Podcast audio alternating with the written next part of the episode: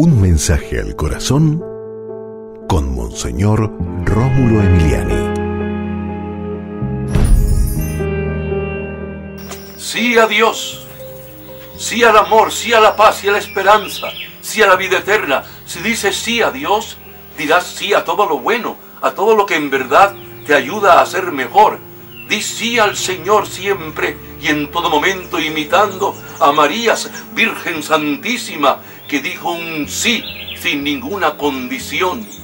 Padre Santo, en el nombre de Jesús, que siempre te digamos sí, que tengamos un corazón abierto, disponible, un corazón que, buscando siempre cumplir tu voluntad, te diga sí, sí Señor, haz de mí lo que tú quieras, bendito eres Señor.